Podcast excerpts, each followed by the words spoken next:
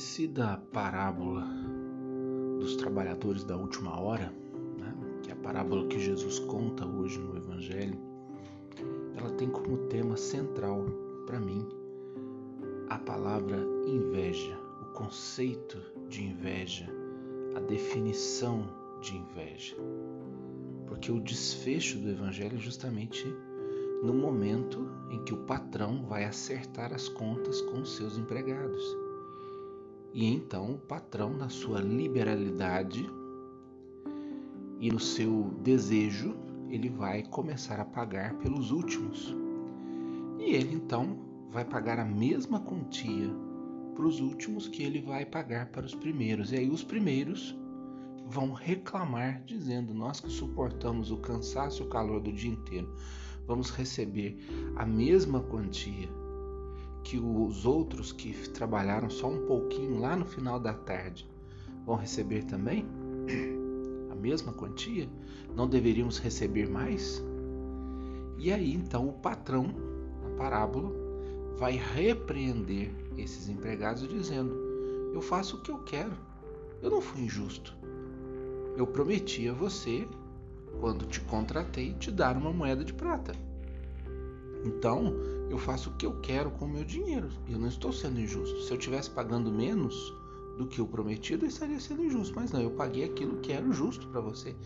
Aquilo que foi justo em relação ao seu trabalho. E aí ele pergunta, né? Ou estás com inveja porque estou sendo bom? Aí está o tema central do Evangelho. Estás com inveja. E o que, que é a inveja? A grosso modo, a inveja é você viver descentralizado. É você viver olhando e cobiçando a felicidade e a prosperidade do outro. É você não ser capaz de conviver harmonicamente consigo mesmo e com a sua própria história, com as suas próprias limitações, com aquilo que você é, com aquilo que você tem e desejar aquilo que é do outro desejar a vida do outro, desejar o que o outro tem. E a inveja, né, ela encontra-se em vários níveis dentro do ser humano. Existem os níveis, vamos dizer assim, mais suportáveis, que é aquele nível em que a pessoa invejosa ela vai apenas cobiçar, mas ela não vai manifestar em atitudes e gestos aquilo que ela sente interiormente.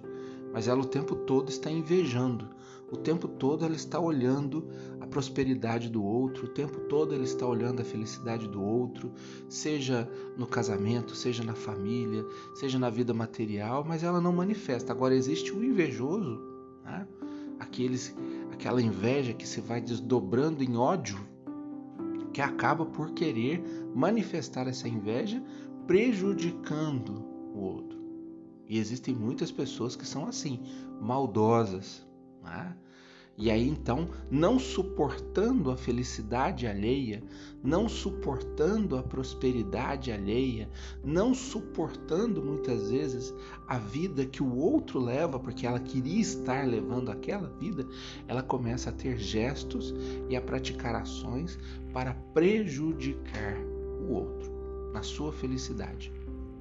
E eu, particularmente, já vi casamentos serem destruídos por inveja já vi famílias serem destruídas por inveja, já vi negócios acabarem por inveja. Infelizmente, a inveja é uma força poderosa e nós não podemos desdenhá-la. Nós não podemos achar que todas as pessoas olham para nós, muitas vezes, com um olhar, vamos dizer assim, cândido, com um olhar puro. Não, muitas pessoas nos olham com inveja. Muitas pessoas cobiçam aquilo que muitas vezes nós possuímos, aquilo que muitas vezes nós temos. Então, é o que a parábola vai chamar a atenção hoje no Evangelho. Né?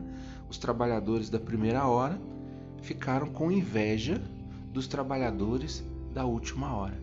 E essa inveja fez com que eles se revoltassem contra o patrão, questionando o patrão por que eles estavam ganhando a mesma quantia dos trabalhadores da última hora. E isso acontece também, como a parábola nos chama, nos chama atenção em relação a Deus. Muitas vezes as pessoas se revoltam contra Deus, não satisfeitos com a sua vida, descentralizados, tomando conta da vida do outro, olhando para a vida do outro. Muitas vezes a pessoa se revolta contra Deus. Por que, que o Senhor dá mais para fulano, para esse canto que é para mim? Por que que fulano e ciclano aparentemente têm uma vida muito mais feliz que a minha? Por que, que fulano, ciclano e beltrano é, tem isso e aquilo e eu não tenho? E muitas vezes também se revoltam contra Deus, o que é ainda pior. E a pessoa então, movido pela inveja, movido pelo ódio, a pessoa se acaba no amargor, a pessoa se acaba muitas vezes numa vida de infelicidade e sofrimento, gerando infelicidade e sofrimento, às vezes dentro da sua própria casa, dentro da sua própria família. São aquelas pessoas muitas vezes amargas, aquelas pessoas muitas vezes que não conseguem conviver, que são porcos espinhos, né? Não conseguem conviver com as outras porque são tomadas por esse sentimento que corrói, a psicanálise vai dizer que é um sentimento corrosivo e ela vai realmente nos corroendo por dentro. Ela vai nos destruindo como uma ferrugem, né? E vai tirando de nós o sabor, a alegria pela vida. Então, nós devemos olhar para Deus todos os dias e agradecer por aquilo que nós somos e por aquilo que nós temos. E nós temos que saber que o que nós somos e o que nós temos se nós nos abrimos a essa vontade de Deus, se nós buscamos viver essa vontade de Deus no nosso coração, o que nós somos, o que nós temos, é o desejo de Deus para nós. E se é o desejo de Deus para nós, nós somos felizes ou devemos aceitar com alegria aquilo que Deus nos dá. Por quê? Porque é o que Deus quer para nós. É o desejo de Deus. Ah, mas o outro tem mais do que você não sabe como ele vive. E eu não tenho nada a ver com a vida do outro nesse sentido. Quando eu paro de olhar para mim mesmo e louvar a Deus pela minha vida, quando eu começo a olhar para a vida do outro, a minha vida vai se tornando uma desgraça. Né?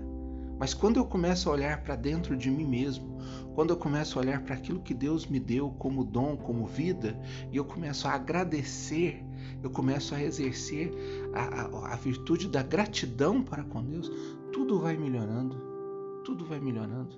Eu vou ficando mais feliz, mais centrado. A alegria vai tomando conta do meu coração. É impressionante como a vida muda quando nós paramos de olhar para fora, dar notícia da vida dos outros e começamos a olhar para a nossa vida. Começamos a olhar para dentro de nós mesmos, quando nós começamos a louvar e agradecer a Deus pelo dom da vida que Ele nos deu. Tudo muda e muda para melhor. Então, Hoje, o Evangelho quer nos chamar a atenção para essa realidade e nós temos que ficar atentos. Tanto atentos para com os invejosos que olham com inveja para a nossa vida, é preciso atenção, né? Porque muitas vezes você coloca pessoas dentro da sua casa que vão destruir a sua casa. Isso já havia acontecer muito, né? Muitas vezes falsos amigos que vem não para te ajudar a crescer, mas para te invejar e te destruir. É preciso estar atento, como também estar atento no interior de nós mesmos, para que nós não nos deixemos tomar por esse vício tão triste, que é o vício de ficar olhando para fora e deixar de olhar para dentro. O vício de invejar, que é um vício reprovável e é um vício que nos leva à morte.